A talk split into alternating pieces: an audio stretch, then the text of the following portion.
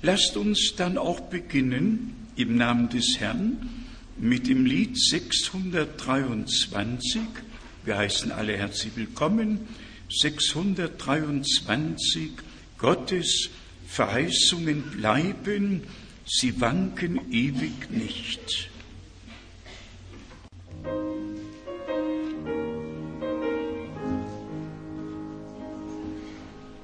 Gottes Verheißungen bleiben, sie wanken ewig nicht. Blutend hat Jesus besiegelt, was er im Wort verspricht. Himmel und Erd mag brennen,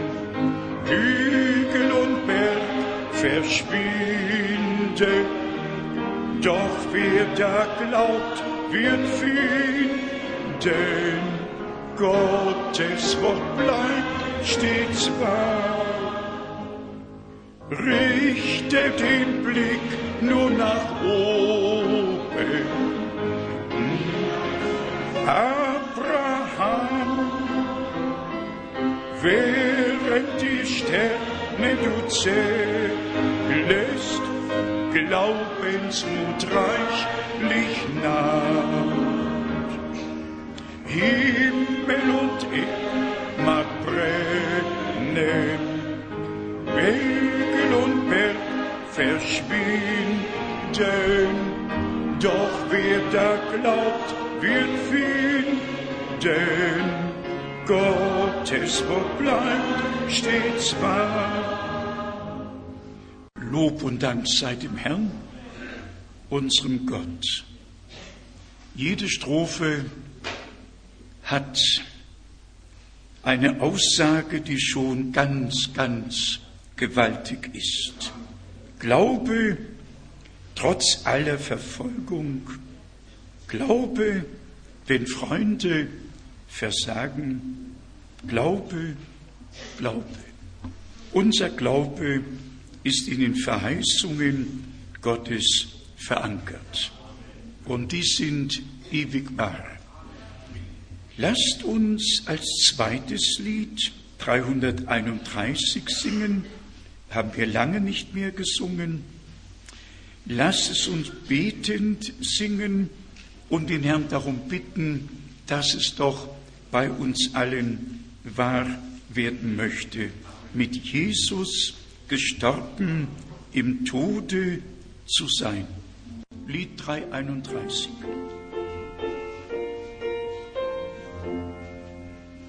Mit Jesu gestorben im Tode sein, mit Jesu lebend für ihn nur allein. Wart ich auf Jesu, bis dass er erscheint, Stunde um Stunde, o Herr, bin ich dein. Stunde um Stunde bin ich in mich ruh, fließt seine Kraft und sein Leben mir zu. Wart ich auf Jesu, bis dass er erscheint, Stunde um Stunde, o Herr, bin ich dein. War nicht auch hier jede Strophe, jeder Satz ganz gewaltig? Ein Gebet, noch mehr als ein Gebet. Unser Vertrauen zum Herrn kommt darin ganz und gar zum Ausdruck. Singen wir noch 362. Nochmals heißen wir alle sehr, sehr herzlich willkommen in dem teuren Namen des Herrn. Besonders wenn wir Freunde haben, die heute zum ersten Mal hier sind, seid besonders herzlich willkommen. Und dann wünschen wir auch unseren Brüdern und Schwestern der italienischen und französischen Sprache Gottes Segen. Es ist nicht immer einfach, in einer Versammlung zu sein, in der eine bestimmte Sprache einfach in der Predigt verwendet wird, wenn alle anderen sie dann nicht können. Aber eines Tages wird es soweit sein, wie in der Apostelgeschichte, dann werden wir in einer Sprache sprechen und alle werden in ihrer eigenen Sprache hören, wie es geschrieben steht. Doch es wird alles zum Anfang zurückkommen. Gott segne auch besonders unsere Brüder, die übersetzen und sei mit ihnen. Ich habe Grüße abzugeben aus den Philippinen. Ihr wisst, die Philippinen sind ein einzigartiges Land. 7107 Inseln, 7107 Inseln, nur die Hälfte davon bewohnt. Wenn man da von Stadt zu Stadt fliegt und mal runterschaut, das sieht in der Tat lustig aus. Ja, aber ich habe doch die Hauptinseln besuchen können und war in Cebu City, Budawan City, äh, Santos City und Manila natürlich. Und die Geschwister lassen grüßen. Besonders erfreulich war es, dass viele dienende Brüder von weit und breit zusammengekommen sind, dass wir nicht nur Versammlungen hatten mit den Brüdern und Schwestern, sondern dass auch Brüderversammlungen stattfinden konnten und wir so doch einiges klären konnten und Fragen beantworten konnten. Wir sind Gott dafür sehr dankbar. In Manila hatte ich auch zweimal die Sendung über Radio. Auch dazu hat Gott Gnade geschenkt. Der Rückflug war genau 26 Stunden vom südlichsten Punkt der Philippinen über Manila, über China und dann nach Europa zurück. Und dennoch danke ich Gott, dass ich noch auf den Beinen stehe und einigermaßen da, einigermaßen noch da bin. Dem Herrn, unserem Gott, sei wirklich Dank für alle Gnade und Treue, die er uns schon erwiesen hat. Noch besonders für die Gnade, wie Bruder Graf schon gelesen und betont hat. Zu uns spricht der Herr nicht in Gleichnissen, sondern hat uns sein Wort und seinen Willen geoffenbart. Und wir deuten auch nicht im geringsten das, was Bruder Brenhem gesagt hat. Wir nehmen alles zur Heiligen Schrift zurück und lassen Gottes Wort sagen, was Gott uns zu sagen hat. Einfach die Gnade und der Respekt vor dem Worte Gottes. Und ich muss sagen, das war mein Leben lang der Fall, aber besonders als ich Bruder Brenhem zum ersten Mal hörte und miterlebte, es war einfach der Respekt vor der Gegenwart Gottes, die offenbar geworden ist. Es wurde nicht nur gepredigt, Gott hat das Wort bestätigt. Ihr wisst, ein großes Transparent über der Plattform Jesus Christus, derselbe gestern, heute und derselbe in Ewigkeit, kann jeder schreiben. Und jeder kann es für sich auch aufhängen. Aber wenn man dann sieht, dass der Herr als der Auferstandene sich in derselben Weise bezeugt, und das war immer das, was Bruder Brennim sagte, wenn Jesus Christus von den Toten auferstanden ist und heute unter uns ist, dann tut er das Gleiche, was er damals getan hat, denn er ist derselbe gestern, heute und in Ewigkeit. Und so haben wir es erlebt und sind Augen und Ohrenzeugen geworden. Natürlich, die Zeit dauert sehr lange. Wir hätten schon gewünscht, dass der Herr wieder gekommen wäre.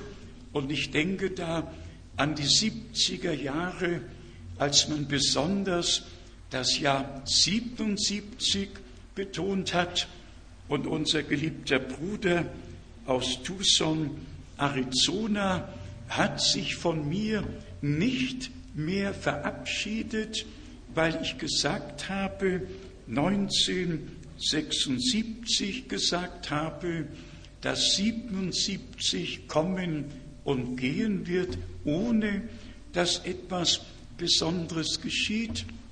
Und er war so aufgebracht und meinte, der Prophet hat's doch gesagt und deshalb müsste es geschehen. Nein, das hatte Livel, Livel in seinem Buch gesagt, nicht der Prophet mit 1977, aber das wussten wir damals noch nicht. In jedem Fall hatte ich ja 1976 die Weisung bekommen, das Nachbargrundstück zu kaufen und zu bauen. Und der Herr hat wörtlich gesagt, es werden Menschen aus aller Welt kommen, das Wort zu hören, die Unterkunft benötigen. Und das war die Weisung, die der Herr gegeben hat. Und deshalb wusste ich hundertprozentig, dass kein Jahr und keine Zeit festgelegt werden kann, dass wir alles Gott, dem Herrn, überlassen müssen. Er bestimmt den Zeitpunkt der Wiederkunft Jesu Christi, unseres Herrn. Doch nur noch die Bemerkung, wie viele von uns wären nicht dabei gewesen, wenn der Herr tatsächlich schon 1977 gekommen wäre. Schaut, die Gnade Gottes reicht für uns alle aus. Gott macht alles richtig. Seid unbesorgt. Wir dürfen nicht nervös werden, sondern einfach glauben, vertrauen und das Wort in alle Welt hinaustragen. Im Übrigen ist ja Bruder Brenhem gesagt worden, dass die Botschaft, die ihm anvertraut wurde, allen Völkern zum Zeugnis gepredigt werden wird. Das muss ja auch geschehen. Den Völkern muss das Wort gepredigt werden und erst dann kann das Ende kommen. Gott ist auf dem Thron, alle Dinge haben ihre Richtigkeit, die Endzeit ist da, sein Kommen ist nah. Ich würde hinzufügen, ganz nahe, wirklich ganz nahe. Wir brauchen auf das Zeitgeschehen nicht einzugehen, aber so viel merken wir alle, die Endzeit ist wirklich da und alle merken es, dass es nicht mehr lange gut gehen wird und dass irgendetwas in Kürze geschehen wird. Wir wollen heute nicht näher darauf eingehen. In jedem Fall immer wieder die Worte unseres Herrn.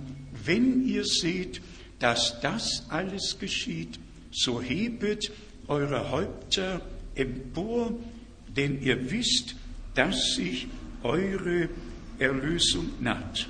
Mit Bezug auf die Wiederkunft des Herrn, lasst mich bitte einige Bibelstellen lesen, ehe wir dann zur weiteren Wortbetrachtung übergehen. Die erste, die erste aus Hebräer, dem zehnten Kapitel, Hebräer, zehntes Kapitel, und hier lesen wir Vers 36 und 37, denn standhaftes Ausharren tut euch Not, damit ihr nach Erfüllung des göttlichen Willens das Verheißene gut erlangt. Denn es wird nur noch eine kleine, ganz kurze Zeit, dann wird der kommen, der kommen soll und nicht auf sich warten lassen. So lesen wir es hier in der Heiligen Schrift und so glauben wir es. Im Jakobusbrief im fünften Kapitel steht geschrieben, Jakobus, fünftes Kapitel von Vers 7, so harret dem standhaft aus, liebe Brüder, bis zur Ankunft des Herrn. Bedenke dabei, der Landmann wartet auf die köstliche Frucht der Erde und geduldet sich ihretwegen, bis sie den Früh- und Spätregen empfängt. Beides, Früh- und Spätregen empfängt. Vers 8, so geduldet oder so haltet auch ihr geduldig aus und macht eure Herzen fest, denn die Ankunft des Herrn steht nahe bevor. Und zu diesem Wort passt natürlich die Schriftstelle aus Zacharia, dem zehnten Kapitel. Zacharia, Kapitel 10, Zacharia, Kapitel 10, Vers 1, bittet den Herrn um Regen zur Zeit des Spätregens und des Frühregens. Der Herr ist es, der Gewitterwolken schafft und ihnen Regengüsse verleiht für jeden Pflanzenwuchs auf dem Felde. Und dann gehört noch Joel dazu. Lesen wir das Wort aus Joel, dem zweiten Kapitel, nur um uns von der Schrift her zu zeigen, dass Gott eine Heilsordnung hat und dass alles gemäß dieser göttlichen Heilsordnung geschehen muss. Joel, zweites Kapitel, der Lieblingstext von Bruder Brenhem. Joel, Kapitel 2, Vers 23. Auch ihr, Kinder Zions, jubelt und freut euch über den Herrn, euren Gott, denn er gibt euch den Herbstregen nach vollem Maß und lässt euch Regen niederströmen, Früh- und Spätregen, wie ehemals. Früh- und Spätregen. Und dann, das war Vers 23, in Vers 25, und ich will euch die Jahre erstatten, die Jahre ersetzen, deren Ertrag die Heuschrecken der Nager und so weiter abgefressen haben. Gott will zurückerstatten, Gott will wiedergeben, er hat es verheißen und er wird es aus Gnaden tun. Die Endzeitbotschaft hat die Zielsetzung, uns wirklich zum Anfang zurückzubringen. Und ich möchte dazu das Wort aus Könige lesen, ersten Könige, ersten Könige, 18. Kapitel, ersten Könige 18. Und hier lesen wir von Vers 36. 1. Könige 18 von Vers 36. Als dann die Zeit da war, wo man das Speisopfer darzubringen pflegt, trat der Prophet Elia herzu und betete, Herr Gott Abrahams, Isaaks und Israels. Lass es heute kund werden, dass du Gott in Israel bist und ich dein Knecht bin und dass ich dies alles nach deinem Befehl getan habe. Vers 37, erhöre mich, Herr, erhöre mich, damit dieses Volk erkennt, dass du der Herr, der wahre Gott bist und dass du selbst ihre Herzen, ihre Herzen zur Umkehr gebracht hast. Brüder und Schwestern, werte Freunde, es nützt uns noch nicht viel, wenn wir wissen, dass Gott die Verheißung gegeben hat, einen Propheten wie Elia zu senden, um das Herz der Väter den Kindern und das Herz der Kinder den Vätern zuzuwenden, wenn wir nicht wissen, dass es schon einmal geschehen ist. Elia hatte den Auftrag, den Altar Gottes aufzubauen die zwölf Stämme zusammenzurufen, die Baalspriester, die Aschera-Priester, 400 von einer Gruppe, 450 von der anderen Gruppe zusammenzurufen und dann dem Volke die Entscheidung vorzulegen, wie lange wollt ihr auf beiden Seiten hinken, wenn der Herr Gott ist, dann folget ihm. Und so sehen wir hier, was geschrieben steht, nämlich, dass du selbst ihre Herzen umgewandt zu dir zurückgewandt hast, dass du durch diesen Eingriff, durch die Bestätigung, dass du dich selbst in unserer Mitte geoffenbart bestätigt hast, dass ich dieses alles in deinem Auftrag gemäß deinem Worte getan habe und dass du ihre Herzen, nicht der Prophet, sondern dass Gott durch den übernatürlichen Eingriff, durch die übernatürliche Bestätigung das Herz des Volkes Gottes, dem Herrn, ihrem Gott, wieder zugewandt hat. Und so haben wir ja auch die, die Bibelstellen einzuordnen, nicht nur Malachi 3, 24, 23 und 24.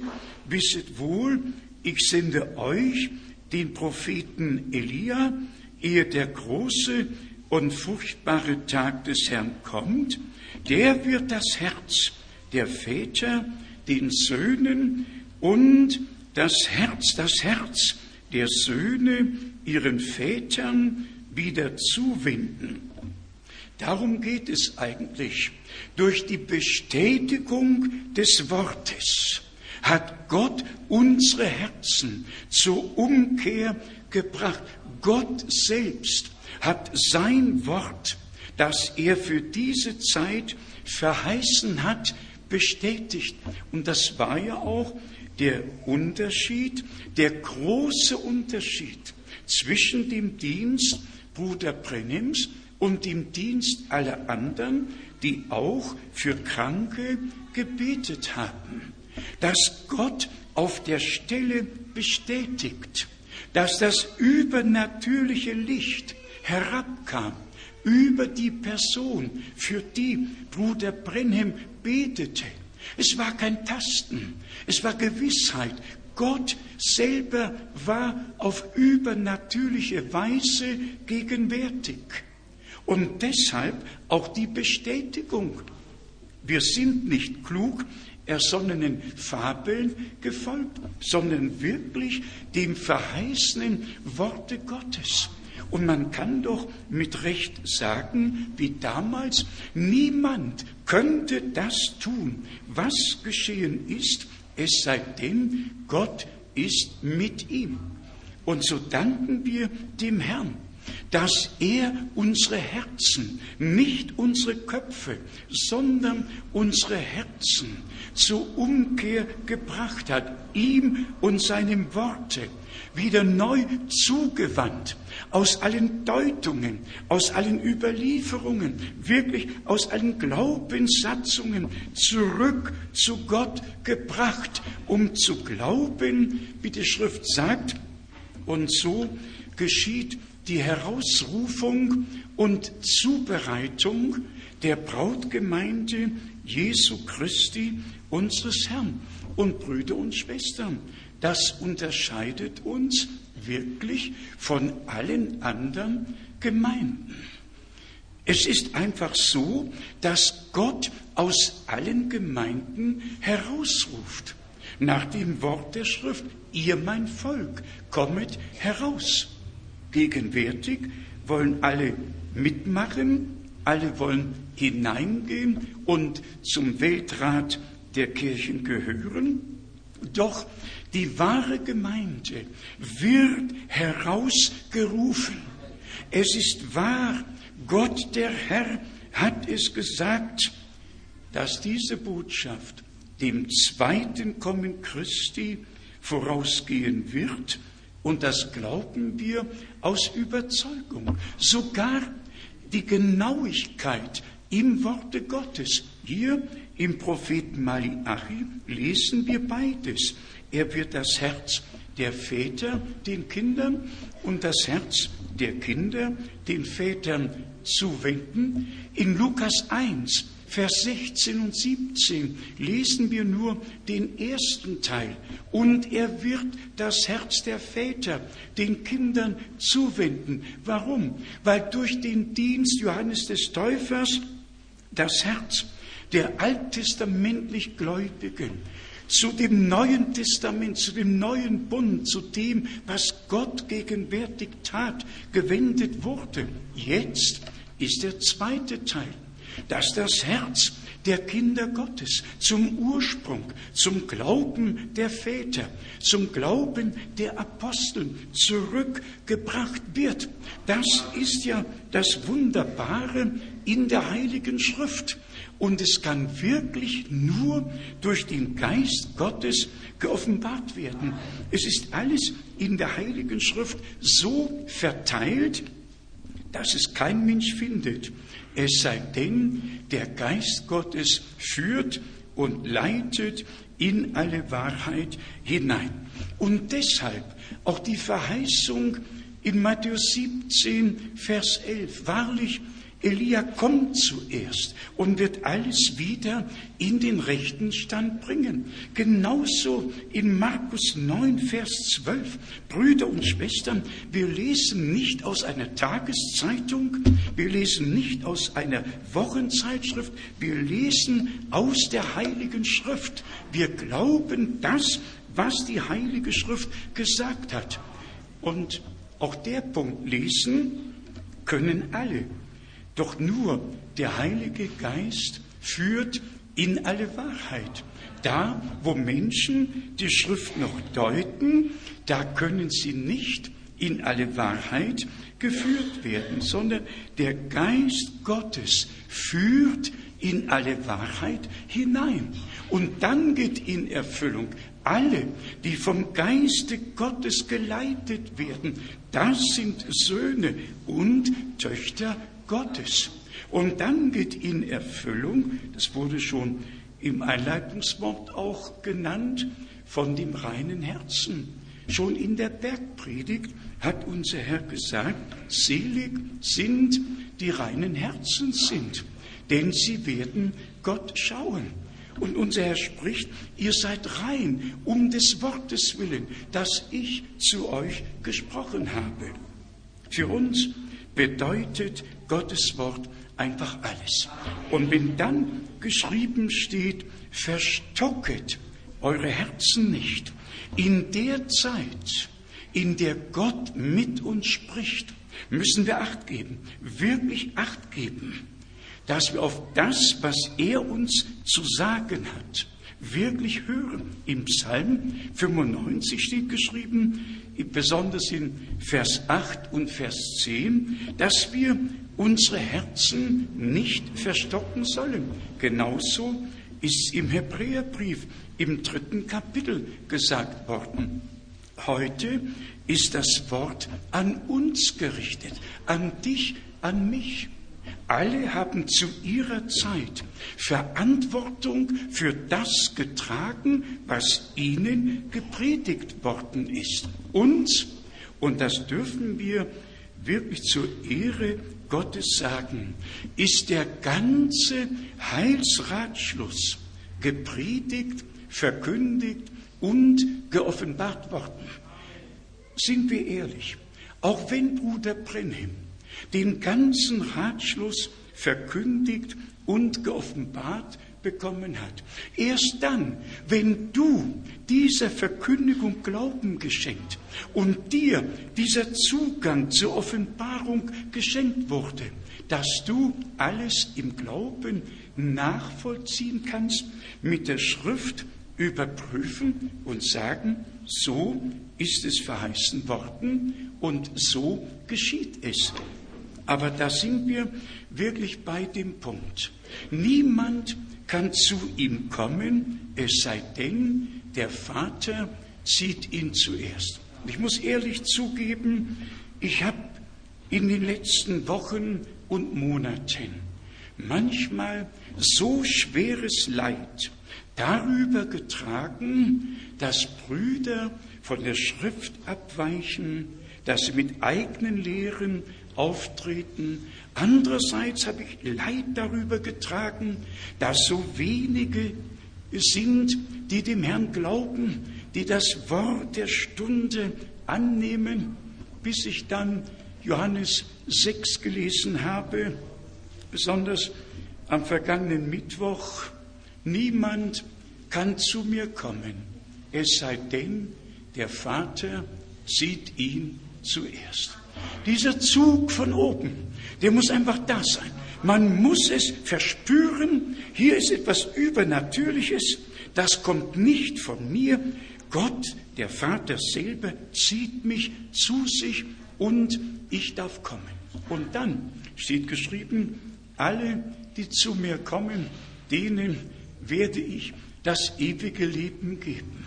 Und wer dann weiterliest, in Johannes 6 wird feststellen, doch dann später auch in 7, viele sind von den Jüngern hinter sich gegangen, als unser Herr zur Sache kam und darüber gesprochen hat, dass er das lebendige Brot ist, das vom Himmel herabgekommen ist. Viele nahmen Anstoß und folgten ihm nicht mehr. Und unser Herr wendet sich an seine Jünger und spricht, wollt auch ihr von mir gehen? Und dann kamen diese gewaltigen Worte. Herr, wohin sollen wir gehen? Zu wem könnten, sollten wir gehen? Nur du hast Worte des ewigen Lebens. Das, das ist das Gewaltige. Hier ist der Punkt, Brüder und Schwestern. Wir haben ja vor kurzem hier darüber gesprochen, mit den Lampen, mit dem Öl, mit dem Licht, mit dem Docht, der das Öl befördert, das dann zum Licht wird. Wir brauchen die persönliche Verbindung zu Gott. Ich habe manchmal den Eindruck, vielleicht trage ich sogar dafür ein bisschen Schuld mit, dass wir alles auf den Zeitpunkt setzen, der noch kommen soll in die letzte Phase vor der Wiederkunft des Herrn. Aber lasst mich deutlich sagen, wir müssen jetzt unsere persönlichen Erlebnisse mit Gott machen, jetzt, schon jetzt. Unsere Bekehrung, Wiedergeburt, Geistestaufe, alle Erlebnisse, die den Kindern Gottes im Worte Gottes verheißen wurde, die müssen wir jetzt schon machen. Was dann kommt, das soll noch herrlicher sein. Das soll noch wunderbarer sein.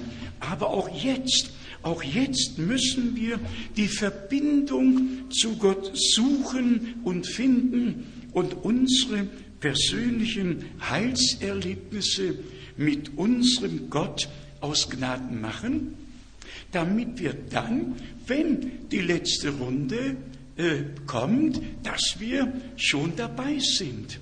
Nicht erst noch zuschauen müssen, sondern wirklich mit der Sache mitgehen können. Auch das haben wir immer wieder gesagt. Die eine Erweckung war schon die Vorbereitung für die nächste Erweckung. Und wir könnten in die vergangenen 500 Jahre schauen. Die erste Erweckung, der Durchbruch der ersten Erweckung war schon die Vorbereitung für die nächste Erweckung. Und die nächste wieder für die nächste. Für jede Erweckung gab es dann schon die Vorbereitung und in jeder Erweckung sind Menschen neu angesprochen, herausgerufen worden und folgten dem Herrn. Genauso wissen wir es, ja eigentlich wissen es alle, von der Erweckung, die vor genau 100 Jahren ausbrach. Aber unsere Aufgabe ist es, darauf hinzuweisen, was Gott nach dem Zweiten Weltkrieg getan hat, als die erste Erweckungswelle schon wieder abgeflaut war und Gott Bruder Brenhem tatsächlich direkt berufen hat, wie Mose und dann gesandt. Vielleicht mag es für einige, die mit seinem Dienst nicht so vertraut sind, neu sein.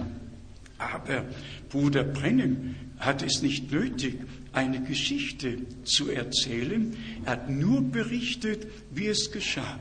Am 7. Mai 1946 gegen 23 Uhr. Bruder Brennim saß, hatte die Bibel auf seinem Schoß und las. Als das übernatürliche Licht plötzlich in den Raum kam und er sprang auf und sah, wie der Engel des Herrn in dem Licht herabsteigt und die Füße berühren den Boden und Bruder Brennim erschrak. Und die ersten Worte, die der Engel sagte, war, fürchte dich nicht. Ich bin aus der Gegenwart Gottes zu dir gesandt worden. Ihr könnt es auch im Lukas nachlesen, als Engel Gabriel zu Zacharias sprach und er nicht so recht glauben konnte, sagt, ich bin in der Gegenwart Gottes. Das gibt es. Wenn Gott auf Erden etwas tut, dann geschieht das Übernatürliche. Als Mose berufen wurde, das war keine Einbildung. Gott, der Herr, kam im übernatürlichen Feuer in den Dornbusch hinein und hat Mose die Worte zugerufen, zieh deine Schuhe aus, denn du stehst auf heiligem Boden. Alle Männer Gottes die im Reiche Gottes gebraucht wurden, hatten eine himmlische Berufung. Sie haben Übernatürliches mit Gott persönlich erlebt und wurden dann gesandt. Wie war es mit Saulus auf dem Wege nach Damaskus? Er sah das übernatürliche Licht, heller als die Sonne zur Mittagszeit scheint. Und siehe da, er spricht, wer bist du, Herr? Die Antwort, ich bin Jesus, den du verfolgst. Brüder und Schwestern, ich erwähne es nur deswegen, damit ihr wisst, wir laufen nicht einem Menschen nach, wir haben von Gott aus geoffenbart bekommen, dass vor der Wiederkunft Jesu Christi, ehe der schreckliche Tag des Herrn anbricht, ehe die Sonne ihren Schein verliert und der Mond sich in Blut verwandelt, dass Gott einen Propheten wie Elia senden wollte, das hat er selber gesagt. Das hat er so verheißen. Wer bin ich, dass ich Gottes Wort in Frage stellen darf? Wer bin ich, dass ich sagen dürfte, ja, geliebter Herr, war das nötig? Wehe uns. Lasst uns glauben, wie die Schrift es sagt, damit es uns von Gott geoffenbart wird. Vielleicht wird jemand sagen, ja muss es denn gerade Bruder Brennim sein? Hätte es nicht jemand anders sein können? Wäre es jemand anders gewesen, dann hätten wir schon von ihm gehört. Ja, dann hätten wir schon von ihm gehört. Es ist nun einmal so, dass Gott sich die Berufung und Sendung vorbehält. Und wenn die Zeit erfüllt ist, dann tut er es. Aber hier ist ja wieder der Punkt, den wir zu Anfang schon gesagt haben.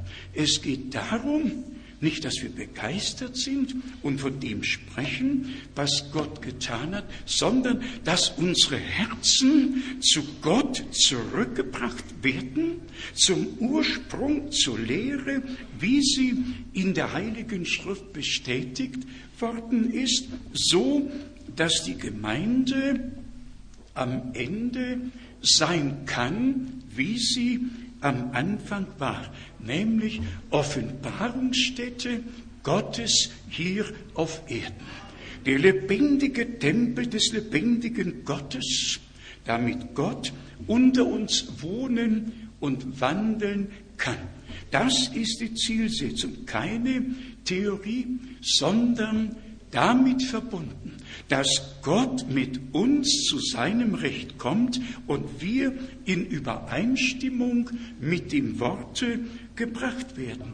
Und lass es mich ruhig sagen, auf dieser Reise habe ich an Matthäus 7 denken müssen. Ihr alle kennt Matthäus 7, besonders von Vers 21, wo die großen Charismatiker aufzählen, was sie denn alles im Namen des Herrn getan haben. Ihr könnt es hier nachlesen. Matthäus 7. Kapitel, Vers 21.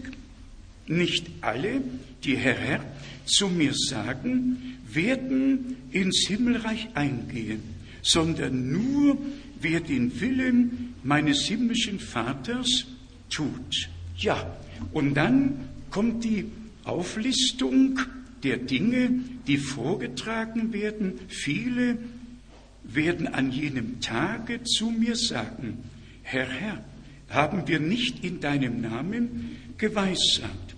Haben wir nicht in deinem Namen böse Geister ausgetrieben? Haben wir nicht in deinem Namen große Wunder getan? Der Herr hat nicht gesagt, das stimmt nicht, das habt ihr nicht getan, aber in dieser Auflistung fehlt etwas. Und was fehlt hier? Sie haben nicht sagen können, in deinem Namen haben wir uns taufen lassen. Sie haben nicht sagen können, in deinem Namen haben wir getauft, wie Petrus es in der ersten Predigt angeordnet hat. Das konnten sie nicht sagen.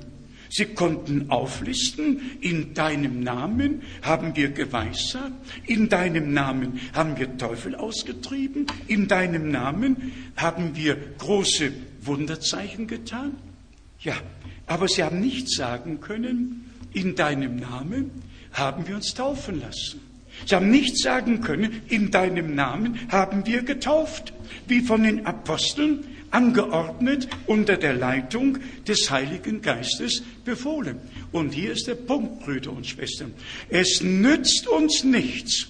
Wir können alles erlebt haben, können alles auflisten. Wenn wir nicht zum Glaubensgehorsam zurückgekommen sind, uns unter Gott und Gottes Wort gebeugt und gestellt haben und zum Ursprung zurückgebracht wurden, zur Lehre der Apostel, und Propheten zurück zum Anfang, wird uns alle Charismatik mit allen Versammlungen überhaupt nichts nützen.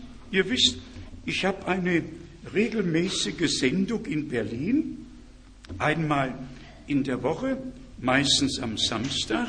Und jetzt nach der Sendung rief mich jemand an und äh, aus Berlin und fragte mich, ob ich denn gehört habe, dass 16 charismatische Persönlichkeiten nach Karlsruhe gekommen sind und es war im TV, ich glaube, gibt es ein TV-Sender, Evangelium 1, ich kenne mich da nicht gut aus. In jedem Fall fragte er, ob ich den, äh, wie ich das beurteile. Ich sagte erstens, habe ich noch nichts davon gehört. Zweitens, steht mir kein Urteil zu. In jedem Fall hat er dann berichtet, wie diese 16 Menschen einige Tage das Programm gestaltet haben und wie alles dort ablief, eben mit viel Charismatik und so weiter. Ich dachte bei mir selbst, ich, Bruder Frank, habe bei Erwin Müller in Karlsruhe gepredigt auf der Bachstraße 27 als man noch durch den Garten gehen musste und der Saal hat vielleicht 40, 50 Leute gefasst. Da hat Bruder Frank schon bei Erwin Müller in Karlsruhe-Durlach gepredigt. Und dann kam 1955 Bruder Brenhem und dann kamen Tommy Hicks und all die anderen Evangelisten, Paul Kane und wer sie alle waren. Und heute steht in Karlsruhe die größte Kathedrale in der pfingstcharismatischen Bewegung und alle sind begeistert und alle werden an dem, was Gott für diese Zeit verheißen hat, vorbeigeführt mit viel Schwung, mit viel Unterhaltung und mit viel Drum und Dran. Und das ist eine Sache, die kann man nicht einfach so hinnehmen. Man muss sagen, dass Gott einen Propheten gesandt hat, um uns zum Wort zurückzubringen, um die Lehre der zwölf Apostel wieder aufzurichten, um uns zum Ursprung und dahin zu bringen, wo die Gemeinde am Anfang war. Ich möchte nicht urteilen, aber es tut einfach weh. Es tut weh, dass in dieser ernsten Zeit, so nahe vor der Wiederkunft Jesu Christi, unseres Herrn, so viel getan wird. Und ihr könnt in der Statistik nachlesen, ich schreibe es jetzt im Rundbrief, 559 Millionen charismatische Pfingstleute auf der ganzen Erde. 34 Millionen sollen es in Europa sein. Ich weiß nicht, wo die 34 Millionen sind, aber so schreiben sie und so sagen sie.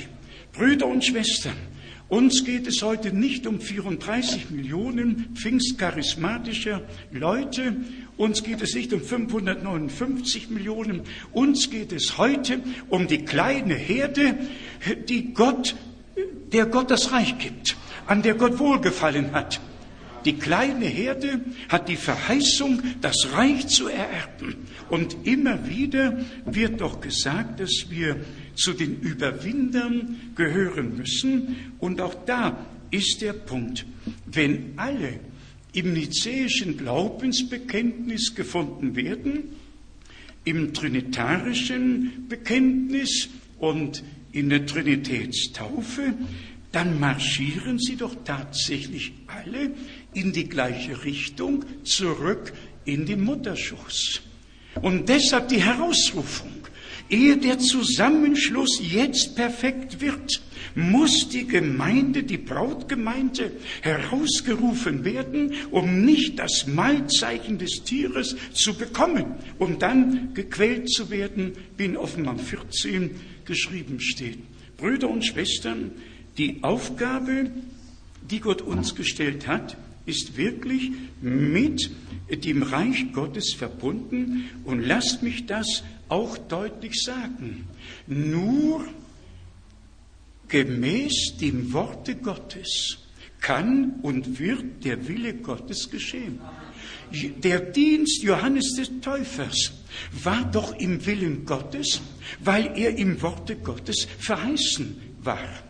Er hätte nicht im Willen Gottes sein können, wenn er nicht im Worte schon entsprechend dem Willen Gottes verheißen worden wäre.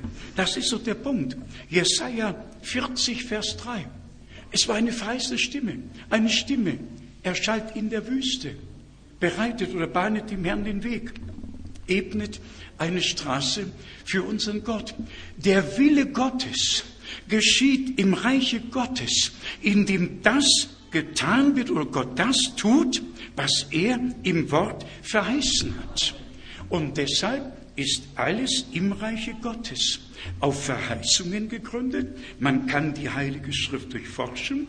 Man kann sich davon überzeugen, dass alles im Reiche Gottes gemäß dem Willen Gottes geschieht. Genauso mit dem Dienstbruder Brenhems. Wäre er nicht in der Schrift verheißen, könnten wir alle daran vorbeigehen, unsere charismatischen Versammlungen abhalten und dann, ja, und dann. Aber weil er im Worte Gottes verheißen wurde, ist er im Willen Gottes, gehört zum Reiche Gottes und deshalb haben wir uns in das Reich Gottes und im Willen Gottes zu fügen, damit sein Wille auf Erden geschehen kann, wie er im Himmel geschieht. Und Brüder und Schwestern, man müsste es fast jedes Mal sagen. Gemäß Jesaja 14 hat Luzifer, Luzifer hat seinen Eigenwillen dort oben zur Kenntnis gebracht. Ich will mich erheben. Ich will hinaufsteigen. Ich will mich dem Höchsten, ich will, ich will.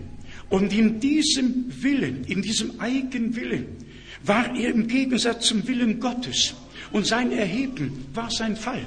Und Brüder und Schwestern, man darf es nicht tun. Man darf sich nicht aus dem Willen Gottes herausbewegen und den Eigenwillen über den Willen Gottes setzen. Man muss im Willen Gottes erfunden werden und das ist man nur, wenn man im Worte Gottes erfunden wird. Nur noch ein paar Gedanken über das Wort aus dem Propheten Jesaja da möchte ich einige Passagen lesen aus dem Propheten Jesaja, um ein Thema zu beleuchten, das im Moment wahrscheinlich ein wenig Klärung bedarf. Wir haben hier in Jesaja 42, in Jesaja 42 haben wir von Vers 1 bis 9 die Weissagung mit Bezug auf unseren Herrn und Erlöser nachzulesen in Matthäus dem zwölften Kapitel. Ja, da kann man von 17 bis 21 lesen, dass diese Bibelstelle in unserem Herrn und Erlöser Erfüllung gefunden hat. Ein geknicktes Rohr hat er nicht abgebrochen, den glimmenden Docht hat er nicht erlöschen lassen und hat das Recht und die Gerechtigkeit herbeigeführt und die Meeresländer harren schon auf seine Weisung. So steht's hier in Jesaja 42 geschrieben. Und dann haben wir eine weitere Stelle in Vers 16. Jesaja 42, Vers 16. Ich will machen, dass Blinde auf einem Wege gehen, den sie nicht kannten, auf Pfaden, die ihnen unbekannt waren, will ich sie wandern lassen, will das Dunkel vor ihnen her zu Licht machen und das Unwegsame oder die unwegsamen Stellen zu ebener Bahn. Hier haben wir die Verheißung, dass Gott das Unebene eben machen wird und was im Dunkeln ist, wird er ins Licht bringen. Dann haben wir weiter diesen Gedanken von Vers 18 in Jesaja 42, ihr Tauben höret und ihr Blinden tut die Augen auf, dass ihr sehet, wer ist blind, wenn nicht mein Knecht und taub wie mein Bote, den ich sende? Wer ist blind wie mein Vertrauter und blind wie der Knecht des Herrn? Mit diesem Wort müssen wir zunächst zu Jesaja 41, äh 41 zurückgehen, Jesaja 41, um zu sehen, dass von beiden als Knecht die Rede ist, einmal von Israel und einmal von unserem Herrn. Jesaja 41 von Vers 8. Jesaja 41 von Vers 8. Du aber, Israel, mein Knecht. Hier ist Israel, der Knecht des Herrn. Du aber, Israel, mein Knecht. Du Jakob, den ich erwählt habe, Sprössling Abrahams, meines Freundes. Du, den ich von den Enden der Erde hergeholt und von den Säumen her berufen und zu dem ich gesagt habe, mein Knecht bist du, ich habe dich erwählt und nicht verworfen. Wir sehen also beides. Gott hat Israel dazu bestimmt, sein Wort zu tragen. Gott hat durch Israel schon die Heilsgeschichte vorschattiert. Und dann lesen wir weiter in Jesaja 43, Jesaja 43, Vers 8 und Vers 10. Man lasse das Volk hinausgehen, das blind ist wiewohl es Augen hat. Und die taub sind, wiewohl sie Ohren haben. Ja? Und dann der Übergang in Vers 10. Ihr seid meine Zeugen. So lautet der Ausspruch des Herrn. Und seid mein Knecht, den ich erwählt habe. Aber Israel hat den Herrn beim ersten Kommen nicht erkannt, wird ihn erst beim zweiten Kommen erkennen, wie es bei Josef war. Beim ersten Mal haben seine Brüder ihn nicht erkannt, beim zweiten Mal haben sie ihn erkannt. Das ist ein Teil der biblischen Prophetie, den wir einfach respektieren müssen. Und dann steht hier in Jesaja 52 wieder von unserem Herrn als Knecht Jesaja 52, Jesaja 52, Vers 13. Wisset wohl, mein Knecht wird Erfolg haben. Er wird emporsteigen und erhöht werden und hoch erhaben dastehen. Hier ist die Rede wieder von unserem Herrn und Erlöser, der Knechtsgestalt angenommen hat, der gehorsam war bis zum Tode am Kreuz und dann kommt das 53. Kapitel, das unseren Herrn in seine Erniedrigung auf dem Wege an das Kreuz beschreibt. Und dann kommt die Zusammenfassung wieder am Ende von Kapitel 53, Jesaja 53, Vers 11. Infolge seiner Seelenqual wird er Frucht sehen und satt werden. Und seine Erkenntnis wird als Gerechter, mein Knecht, den vielen zur Gerechtigkeit verhelfen, indem er ihre Verschuldungen auf sich lädt.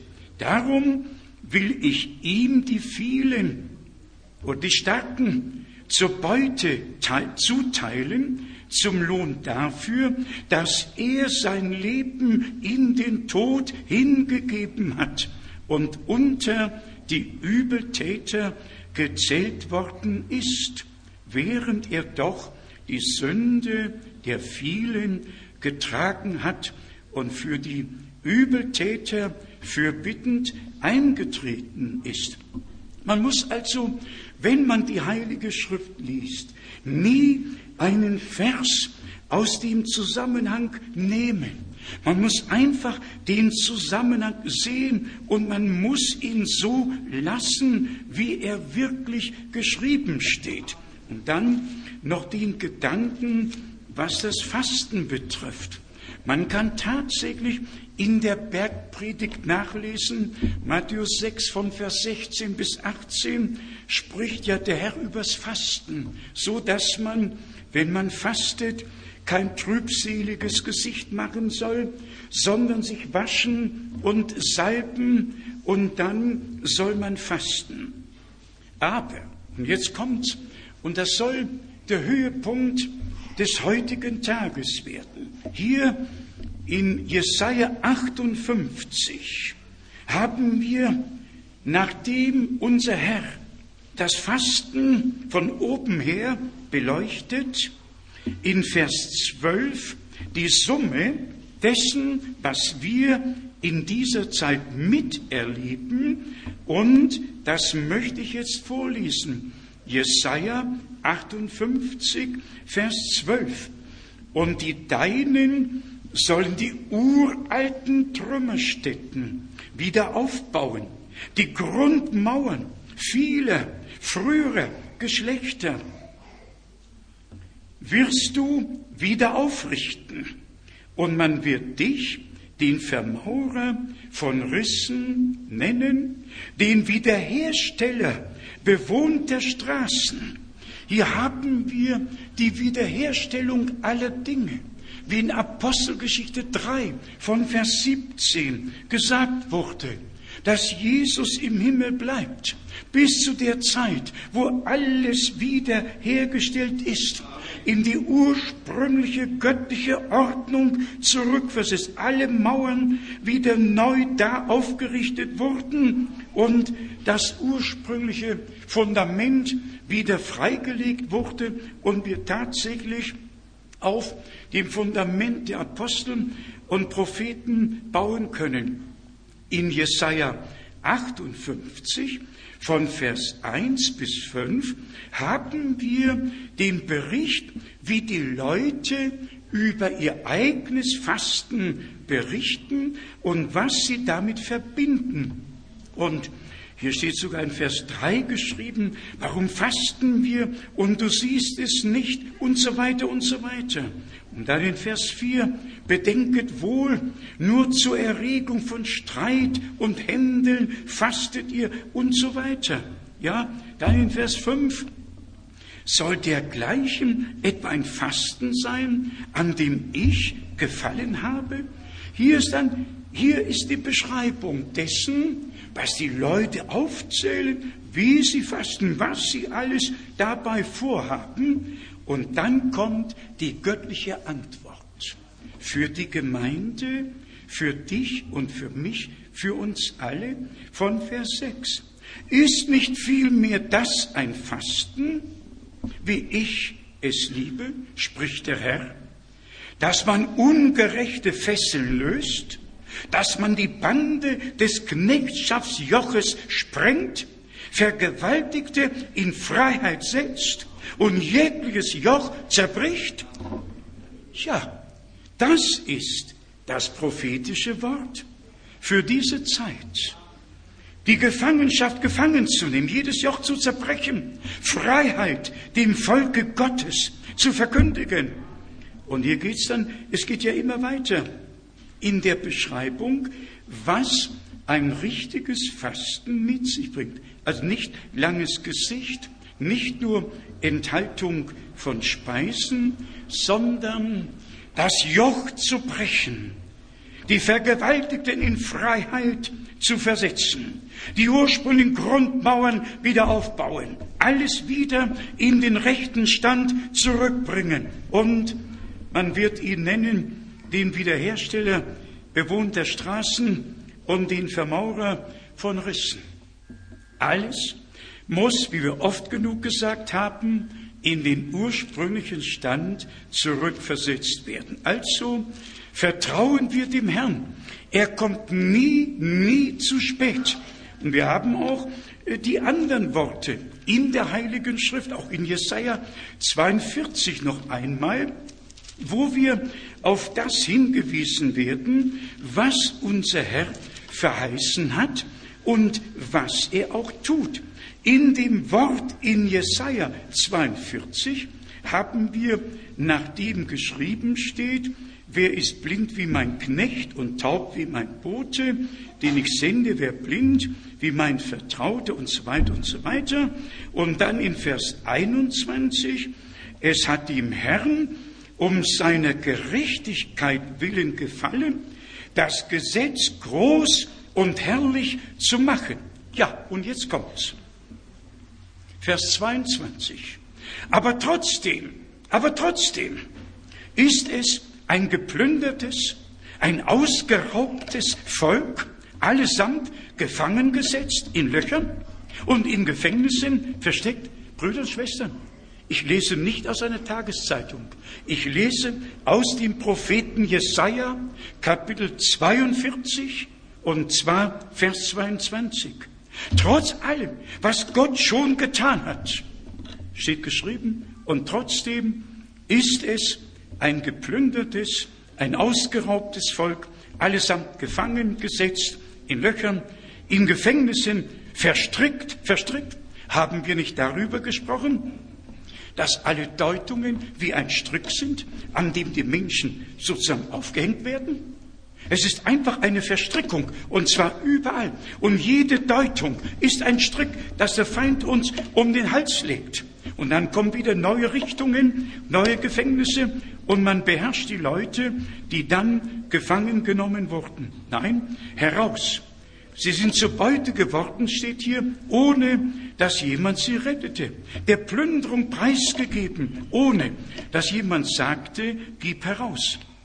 Also muss irgendjemand sein, der sagt, gib heraus. Nimm nicht mit, gib heraus. Das Volk Gottes gehört Gott dem Herrn. Am Kreuz auf Golgatha ist der Preis bezahlt worden. Wir sind Gottes Eigentum.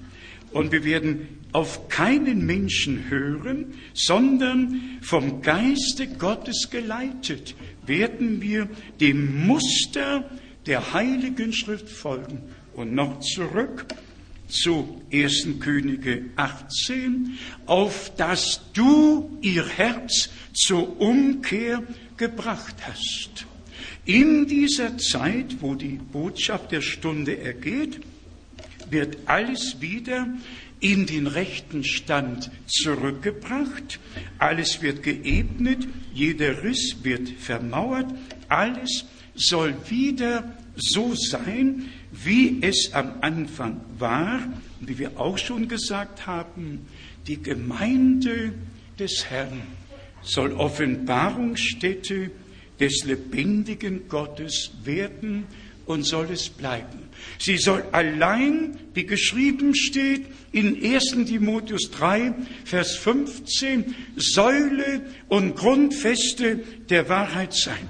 Es darf in die herausgerufene Gemeinde nichts mehr einfließen, was nicht im Worte Gottes verheißen ist, sondern alles muss gemäß dem Worte Gottes geschehen, gepredigt, erlebt und getan werden.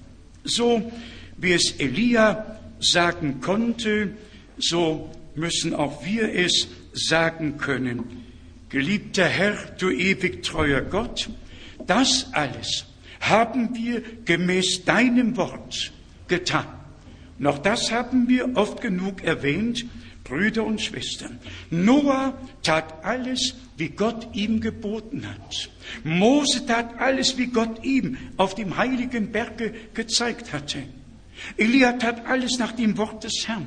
Zuerst die Weisung und mit der Weisung der Auftrag und mit dem Auftrag die Sendung, die Ausführung des Auftrages, so dass alles gemäß dem Worte Gottes im Willen Gottes getan wird. Ja, dass Gott es tun kann, dass wir sein Wort nur verkündigen, aber er tut's, er tut's.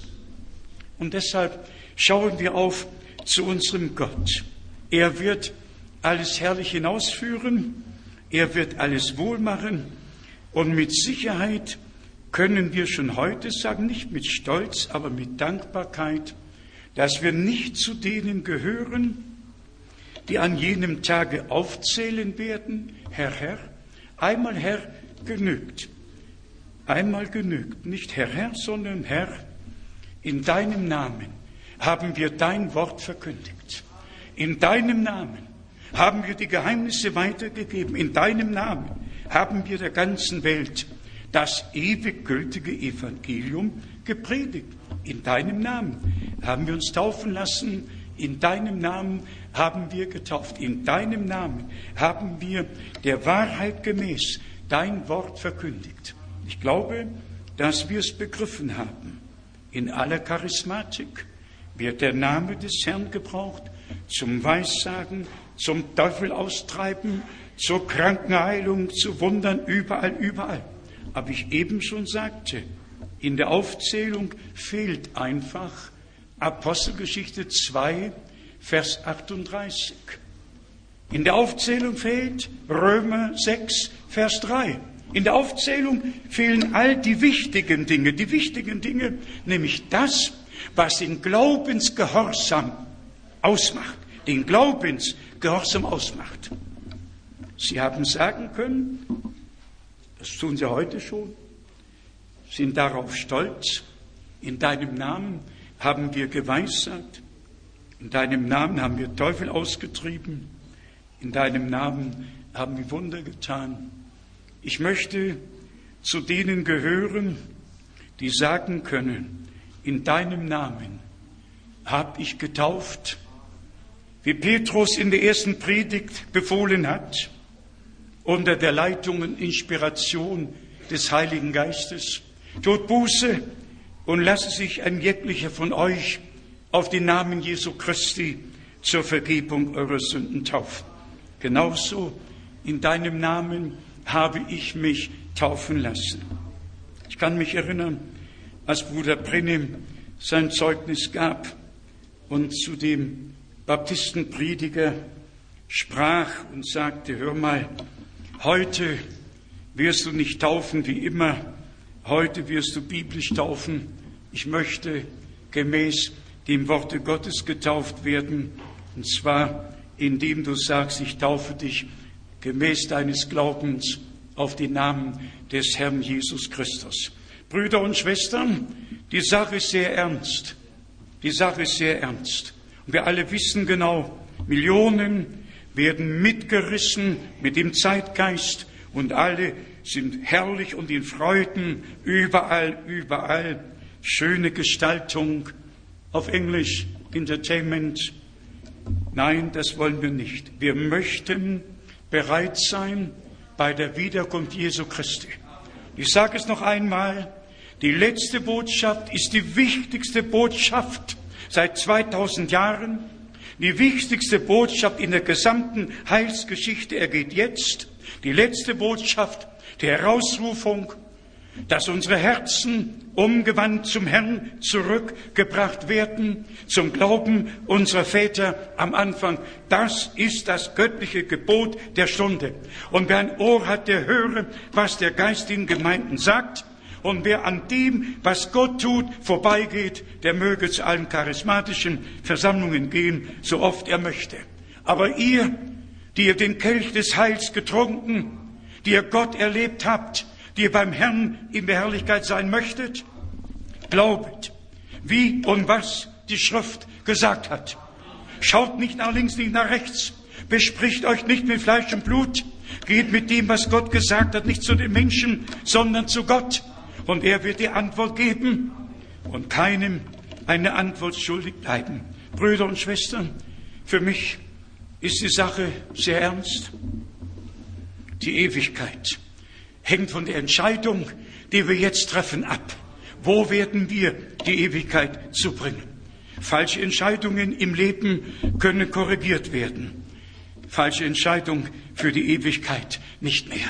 Und deshalb bitte ich alle, trefft die rechte Entscheidung für den Herrn. Das zu glauben, was Gott verheißen hat, so zu glauben, wie die Schrift gesagt hat, zu taufen, wie Apostel getauft haben, zu lehren, wie sie getauft haben, dass alle Dinge göttlich geordnet und in den ursprünglichen Stand zurückgebracht werden. Und dann wird Gott mit uns vorwärts gehen und keinen zuschanden werden lassen, der ihm vertraut und ihm glaubt. Oh, ich möchte am liebsten sagen, gelobt und gepriesen sei der Herr unser Gott, der sein Volk gnädig heimgesucht und angesehen hat. Uns hat der Aufgang aus der Höhe besucht. Unserem Herrn und Gott sei der Lobpreis jetzt und in alle Ewigkeit. Halleluja. Amen. Amen. Lasst uns aufstehen und den Chorus singen. Ich lieb ihn ich lieb ihn. Lasst uns von Herzen singen. Ich lieb ihn, ich lieb ihn. das teure Gotteslamm, das mich geliebt und für mich starb am Kreuzes starb. Noch einmal, ich lieb ihn, ich lieb ihn, das teure Gotteslamm, das mich geliebt und für mich starb am Kreuz stand. Oh, es ist Jesus. Oh, es ist Jesus. Oh, es ist Jesus. Oh, es ist Jesus nur allein. Ich hab berührt den Saum seines Kleides und sein Blut, es wusch mich rein. Dies ist der Tag. Dies ist der Tag, dies ist der Tag, den der Herr gemacht, den der Herr gemacht. Dies ist der Tag, dies ist der Tag, den der Herr gemacht. Lasset uns froh und dankbar sein Lasset das Wort um den Geist hinein. Dies ist der Tag, dies ist der Tag, den der Herr gemacht. O Gottes Lieb, so voll und frei, lasst uns singen. O Gottes Lieb, so voll und frei von alters her und immer neu. Sie quillt für mich, sie quillt für dich und zieht uns alle hin zu sich. O Gottes Lieb, so voll und frei von alters her und immer neu. Sie quillt für mich, sie quillt für dich und zieht uns alle hin zu sich. Wir bleiben noch im stillen Gebet, neigen die Häupter, öffnen die Augen, nicht, sondern die Herzen schauen auf zu Gott im Glauben, im Glauben an das vollbrachte Erlösungswerk am Kreuz auf Golgatha, zum, im Glauben zum Thron der Gnade, der mit dem heiligen Blut besprengt ist, das für uns spricht. Teure Geschwister, Brüder und Schwestern, Freunde, wir sind erlöst. Das Blut des Lammes ist für uns geflossen. In seinen Wunden sind wir auch geheilt. Nehmt es heute an, für euch persönlich im Glauben an, dass wir in ihm, der am Leibe gemartert, geschlagen, wund geschlagen wurde, dass wir an unserem Leibe dadurch geheilt wurden, der sein Blut vergoss, in dem göttliches Leben war, damit unsere Schuld und Sünde vergeben und gesöhnt und wir mit Gott versöhnt würden. Das geschah am Kreuz auf Golgatha. Nehmt die völlige Erlösung heute an Glaubet von ganzem Herzen und ihr werdet die Kraft Gottes erleben. Es wird euer Tag, der Tag, den der Herr gemacht hat. Heute an dieser Stätte soll euch Heil und Heilung widerfahren. Gottes Wort werde bestätigt, denn Gottes Gegenwart ist in diesem Raum. Geliebter Herr, rühre alle an in ihrer Seele, am Geist, am Leibe. Und ich danke dir für die Kraft deines Blutes, deines Wortes und deines Geistes in unserer Mitte.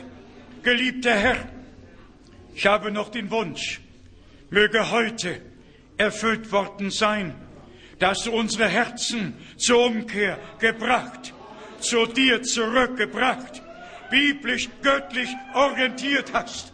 Geliebter Herr, habe du deinen Weg in unserer Mitte und in unserem Leben. Dein heiliger Wille geschehe gemäß deinem heiligen Wort. Wir danken dir für die Sendung deines Knechtes und Propheten und für die göttliche Botschaft, die wir empfangen haben, glauben und weitertragen. Geliebter Herr, mögen dies Menschen sein, die dir glauben und vertrauen und dein Wort zum Heil und Segen gehört haben, dass keiner verloren gehe, keiner zu Schanden werde, keiner zu spät komme, sondern alle gerettet und zubereitet werden auf den glorreichen Tag deiner Wiederkunft.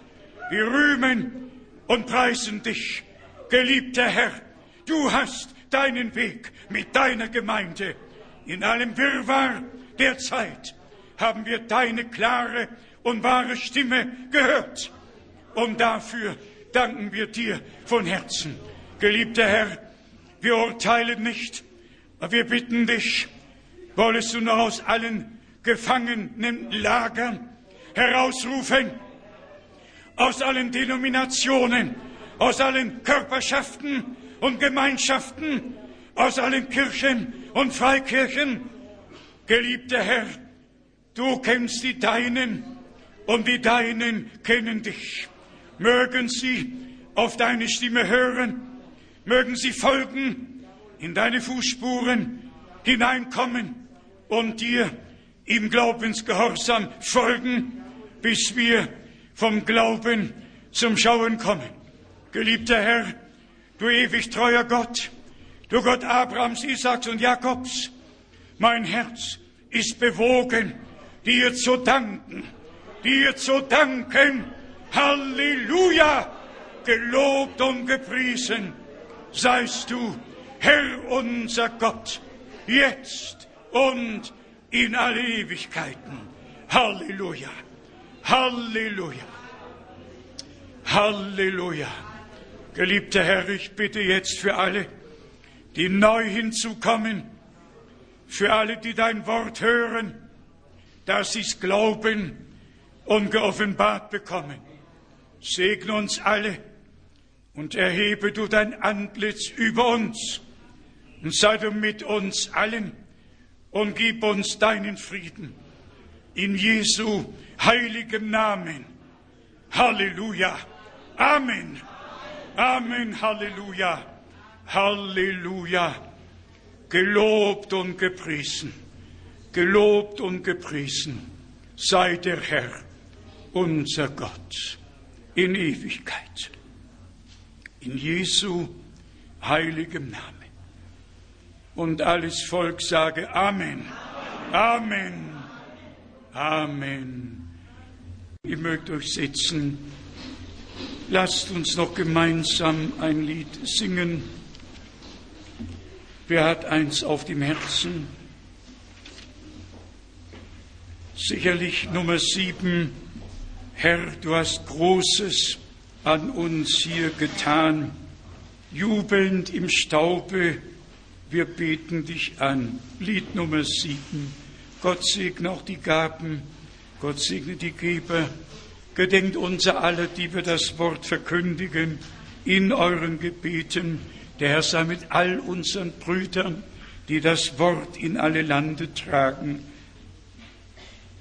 Himmlischer Vater, nochmals danken wir dir von ganzem Herzen dafür, dass noch Gnadenzeit ist, dass du dein Wort gesandt hast uns gesund zu machen, in deinen Ratschluss einzuführen, mit dem vertraut zu machen, was du verheißen hast. Habe Dank, o oh Herr, dass wir direkt in deinem Reiche sein dürfen und Anteil an dem haben, was du gegenwärtig tust. Wir erheben uns nicht. Wir bitten für alle noch einmal, die zerstreut sind, in allen Gemeinschaften, in allen Kirchen, alle, die du zum ewigen Leben bestimmt hast, die wollest du herausrufen, in Eile herausrufen. Der Tag hat sich geneigt, die Mitternachtsstunde ist da, der Ruf erschallt, siehe, der Bräutigam kommt, geht ihm entgegen, macht euch auf, ihn zu empfangen, ihm zu begegnen. Geliebter Herr, wir danken dir für die letzte Botschaft, für den Weckruf, ja für die Herausrufung zurück zu dir. Und ich danke dir heute, dass du unsere Herzen zur Umkehr gebracht hast. Hast sie dir und deinem heiligen Worte in Ehrfurcht zugewandt, dass wir nie wieder einer Deutung glauben, sondern so glauben, wie die Schrift es gesagt hat.